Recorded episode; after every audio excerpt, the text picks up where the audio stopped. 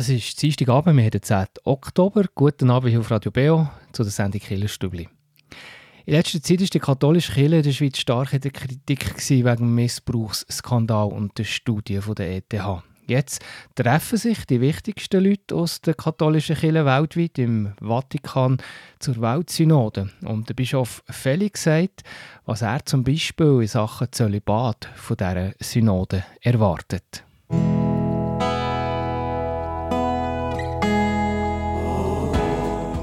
Kirchenstübli Nachrichten, kurz und bindig.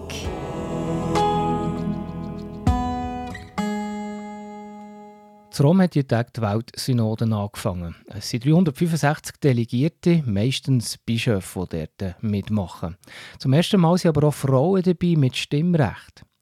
Schnelle Resultate sind von dieser Synode aber nicht zu erwarten, weil bis Ende Oktober ist es so erste erste Teil von dieser Synode. Weiter mit Entscheidungen geht es dann erst in einem Jahr, im nächsten Herbst. Und gleich erwartet der Felix Gmür, Bischof von Basel und Bern, Resultat. Vielleicht sogar in Sachen Zölibat, wie er zu SRF im Vatikan in einem Gespräch hat gesagt Oder dass es vielleicht auch gewisse Lösungen für die Öffnung vom Priestertum für Frauen könnte geben.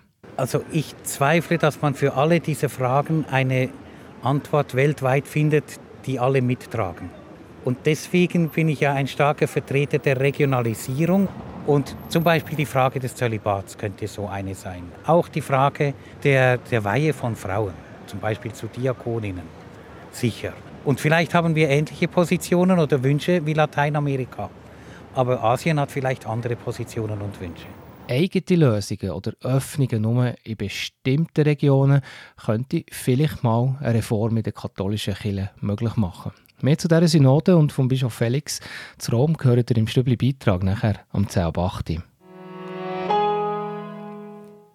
Die reformierten Kirchen Bern Jura Solothurn unterstützen flüchtende Armenier aus Bergkarabach. Zehntausende von Armenierinnen und Armenier aus Bergkarabach sind auf der Flucht. Geflüchtet sind die Leute aus Armenien. Nur sind in diesem Staat im Moment nicht in der Lage, alle die Flüchtenden auch richtig zu betreuen. Das HEX, das Hilfswerk der Evangelischen Reformierten Kirche Schweiz, unterstützt zwei lokale Partnerorganisationen. Und die Leitung der Reformierten Kirche Bern Jura Solothurn, der Synodalrat, hat beschlossen, das HEX mit 15'000 Franken für die Arbeitsarmenien zu unterstützen.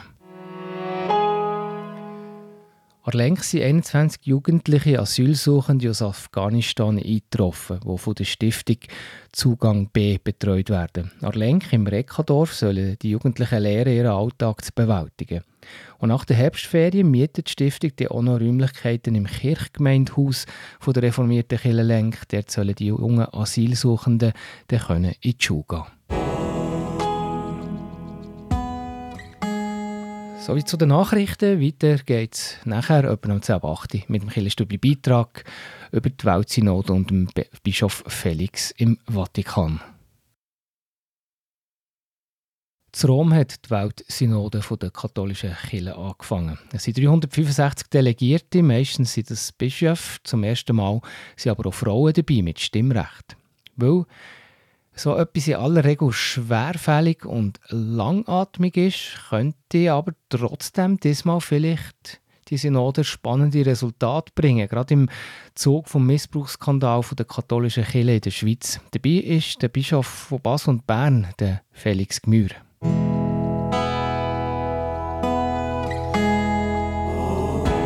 Der Beo Kirchenstibli Beitrag über Gott und die Welt.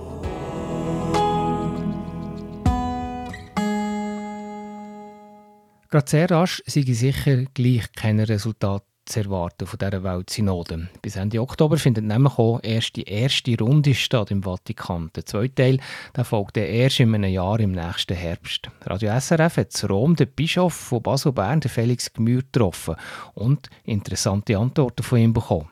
Auf den ersten Blick werden organisatorische Fragen an dieser Synode besprochen. Aber da gehören auch Fragen dazu, zu gleichgeschlechtlicher Ehe oder auch Frauen im Priesteramt, sagt der Bischof Felix. Also ich zweifle, dass man für alle diese Fragen eine Antwort weltweit findet, die alle mittragen. Und deswegen bin ich ja ein starker Vertreter der Regionalisierung. Und zum Beispiel die Frage des Zölibats könnte so eine sein. Auch die Frage der, der Weihe von Frauen, zum Beispiel zu Diakoninnen. Sicher. Und vielleicht haben wir ähnliche Positionen oder Wünsche wie Lateinamerika. Aber Asien hat vielleicht andere Positionen und Wünsche. Die Regionalisierung, die Bischof Felix anspricht, ist spannend, weil so könnte es auch möglich sein, zum Beispiel in der Schweiz oder in Nordeuropa das Zölibat abzuschaffen. Das Afrika, wo konservativer ist, vielleicht nicht, weil dort eben die Kirche eine andere Rolle spielt als hier bei uns. Könnte man. Darum sind wir ja da, um das ein bisschen auszuloten, ob das sinnvoll ist und ob es machbar ist. Frühestens natürlich im nächsten Jahr, weil dieses Jahr wird man noch nicht so weit sein, erst nach der zweiten Halbzeit. Ich weiß es nicht, ich kann es wirklich nicht abschätzen. Entscheidet tut am Schluss sowieso der Papst und der Franziskus hat wir kennen ein bisschen so auch zwei Gesichter. Häufig redet er progressiv über die Abschaffung des Zölibat. Passieren tut er aber im Endeffekt gleich nichts. Die letzte Woche habe ich mit einem evangelischen Bischof aus Deutschland gesprochen. Und der sagte, dieser Papst ist getrieben von der Liebe. Ich, man könnte auch sagen vom Herzen. Und das Herz macht kein Reglement. Und die Liebe macht kein Reglement. Und das ist so schwierig für diesen Papst. Er sagt Avanti und wenn es gut kommt, ist gut. Und wenn schlecht kommt, ist auch gut, weil dann macht man das nächste Mal besser.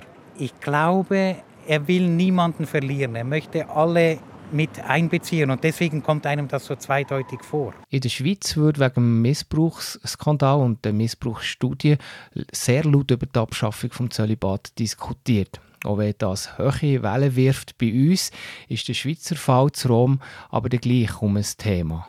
Ich glaube nicht, dass die Schweizer Missbrauchsstudie eine Rolle spielt, aber die Missbräuche überhaupt, die spielen natürlich überall, in allen Ländern eine Rolle.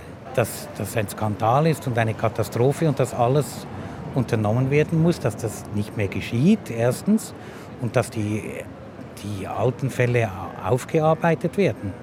Das, und das spielt natürlich eine Rolle. Am Schluss entscheidet die Synode dann über Vorschläge, die sie im Papst vorlegen und er kann sie dann annehmen, ändern oder ablehnen. Vielleicht bringt aber die Synode tatsächlich gewisse Lösungen, mindestens zum Beispiel für Nordeuropa. Ihr hört die Sendung Killerstübli. Wir kommen zu der Frage der Woche mit dem Heilsarmee-Offizier Christian Dummermuth. Und die Frage heute, ist ein Christ Pazifist oder ist eine Christin Pazifistin? Die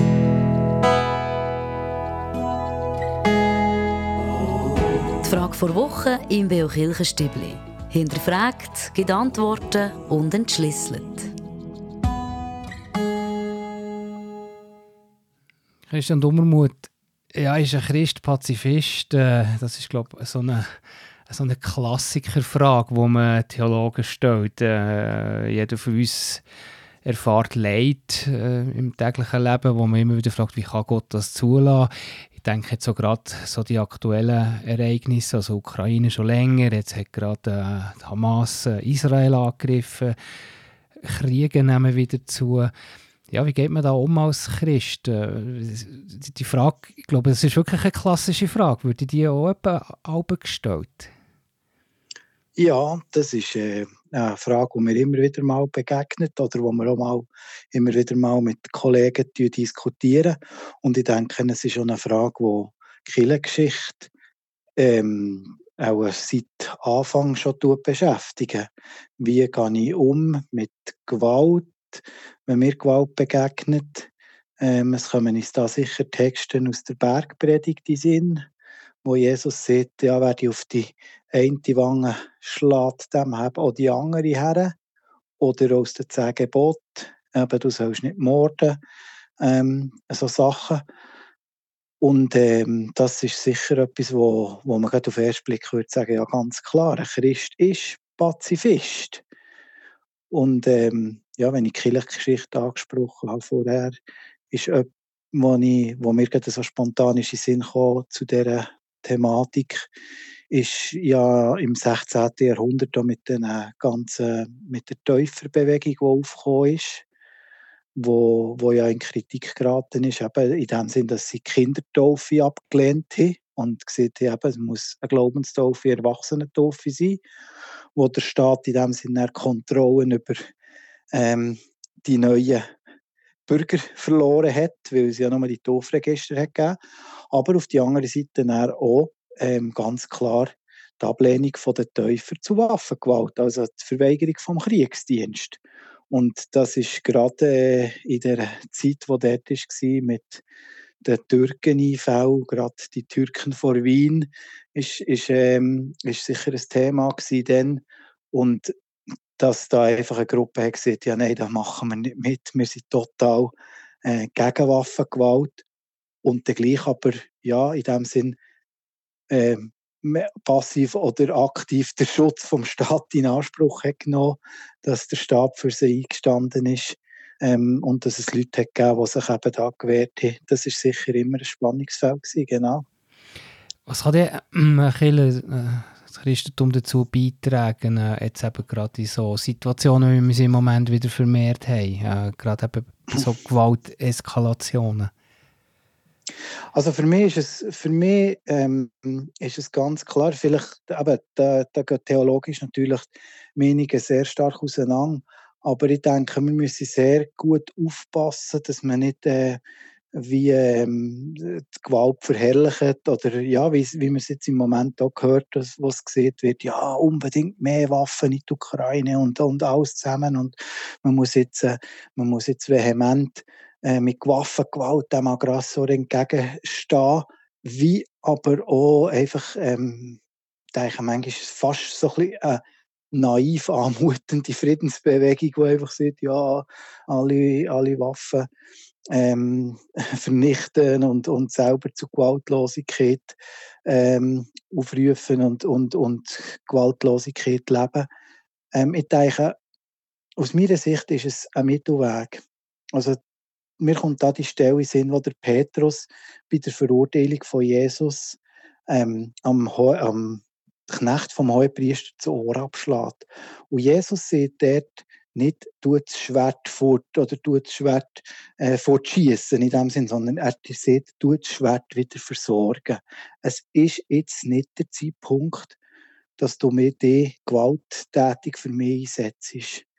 Ähm, und ich glaube, dass auch in dem Sinn in, in, einer, in, einer, in einer staatlichen Ordnung, ähm, das ist natürlich vorausgesetzt, dass das ein Rechtsstaat ist, aber dass man dort auch am Staat das Gewaltmonopol zusprechen.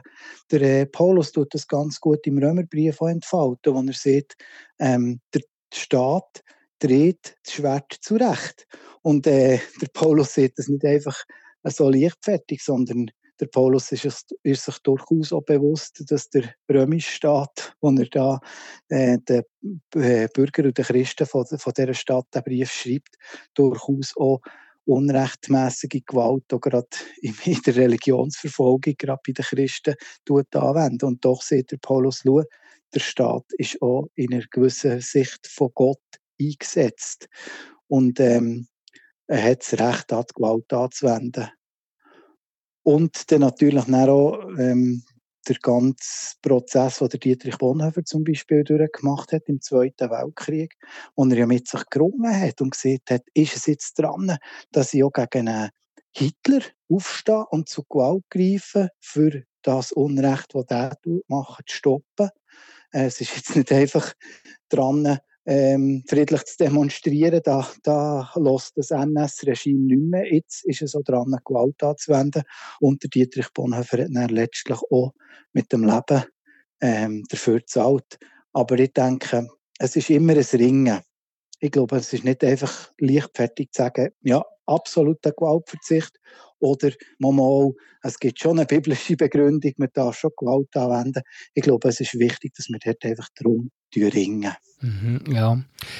Ja, merci vielmals, Christian, für die, für die, äh, ja, die zwei, drei Thesen oder Ideen, die du hast beigebracht hast. Man kann ja nicht erwarten, dass wir äh, heute Abend in einer Frage von der Woche so ein Thema kann abschließend besprechen, wie du gesagt hast. Da genau. sind unzählige Leute seit Jahrhunderten dran und äh, es gibt natürlich auf das nicht, äh, nicht wie eine eindeutige Lösung. Aber merci, vielmal, Christian. Gerne geschehen. Ihr hört Radio Beo, die Sendung Killenstübli. Beo Kirchenstübli Wettbewerb. Im Oktober-Wettbewerb da hat ihr eine Gelegenheit, schon mal einen Gutschein zum Beispiel für Weihnachten zu gewinnen. Also dass ihr zum Beispiel schon im November früh genug ein Weihnachtsgeschenk könnt posten könnt. Gewinnen könnt ihr nämlich einen 100 Franken Gutschein von der Buchhandlung Fontis, früher bekannt als Bibelpanorama. Dort findet man ein grosses Angebot an Büchern, aber auch CD- oder Geschenkartikeln. Buchhandlung Fontis hat Filialen auch hier in der Region zu Bern, Thun und Interlaken. Schicken wir einfach ein oder mehrere Mal eine richtige Antwort vor einer Oktoberfrage und Ende Monat verlosen wir aus allen richtigen Einsendungen den Gutschein. Letzte Woche wollte ich wissen, wie viele Pfeifen die frisch sanierte Orgel von der Kille Schwarzenegg hat. Und die richtige Antwort ist, dass die Orgel über 1000 Pfeifen hat. Und dann kommen wir jetzt zu der Frage von heute. Aktuell hat ja gerade die Weltsynode von der katholischen Kirche im Vatikan angefangen. Wir haben in den News und im Beitrag darüber berichtet. Was ist das Jahr das Besondere an dieser Weltsynode? Ist das Antwort A, das erste Mal sind Frauen dabei mit Stimmrecht oder Antwort B, das erste Mal sind auch Reformierte dabei? Die richtige Antwort könnt ihr mir schicken per E-Mail an wettbewerb.kibio.ch oder auch per Post Kibio 3800 Interlaken. Ich wiederhole die Frage nochmal. Aktuell hat die Weltsynode von der katholischen Kirche zu Rom angefangen. Was ist das ja das Besondere an dieser Synode? Antwort A. Das erste Mal sind Frauen dabei mit Stimmrecht. Oder Antwort B. Das erste Mal sind auch reformierte Kirchenleute dabei. Die richtige Antwort könnt ihr mir schicken per E-Mail an wettbewerb.kibio.ch oder auch per Post. Kibio 3800 Interlaken. Viel Glück! Und hier im Stübli geht es weiter am 20.09 mit den Veranstaltungstipps. Ihr hört jetzt die Killerstübli auf Radio Beo.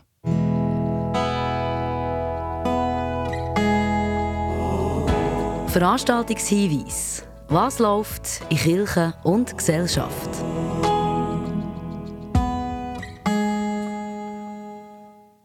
Da gehen wir gerade zuerst ins Haslital. Da gibt es nämlich am Sonntag eine ökumenische Dessertfeier. Dort tut man gemeinsam beten und meditieren mit Gesang aus These und mit biblischen Texten. Der Theseabend, die ökumenische Thesefeier, ist am nächsten Sonntag, 15. Oktober, in der Kille Innerkirche, am Abend, am 7. Und dann nochmal der Hinweis aus der Kirchgemeinde Thunstadt über einen Ausflug, den sie organisiert, in die Sternwarte Sigriswil. Der Ausflug ist am nächsten Mittwoch in einer Woche, am 18. Oktober. Und dann gibt es eine Führung unter die mächtige Kuppel von dem Planetarium Zigriswil. Das dauert rund eine Stunde und danach gibt es auch noch ein Zvieri im Restaurant in Thun. Und es hat noch Platz für diesen Ausflug. Anmelden kann man sich noch bis am 12. Oktober, also bis übermorgen, bei der Nora Zwalen. Den Link und die Infos zu diesem Anlass findet ihr auf unserer Webseite in der Beschreibung zu dieser Sendung. Und wie immer der Hinweis an dieser Stelle, wenn ihr bei euch in der Kirchgemeinde einen Anlass habt, zum Beispiel ein Konzert oder, oder so einen Ausflug oder einen Vortrag, meldet mir das doch auf redaktion.kibio.ch und ich erzähle hier gerne darüber. Heute erzählt die Synodalratspräsidentin Judith Bergsen-Roder, warum eine ganz bestimmte Kille ihre Kraftort ist.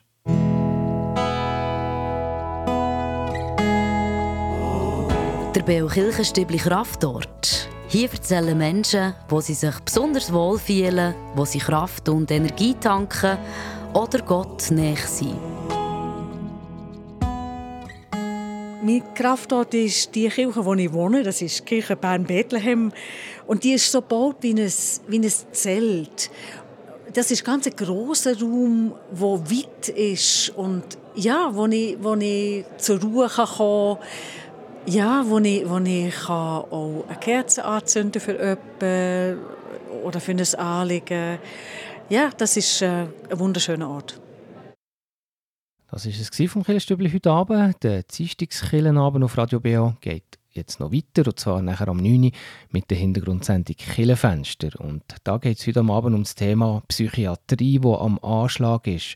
Vor allem auch Kinder und Jugendliche sind nämlich darauf angewiesen, in relativ kurzer Zeit Hilfe zu bekommen und auch ihre Eltern sind natürlich entsprechend in Not und das ist im Moment gerade ein grosses Problem in der Schweiz. Im Killenfenster heute Abend beleuchtet eine Expertin das Problem. Das ist eine Sendung mit Elisa Sprecher, gerade nachher am 9.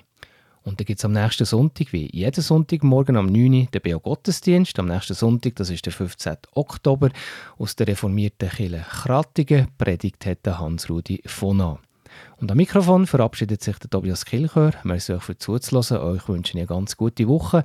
Wir hören uns wieder am nächsten Dienstag.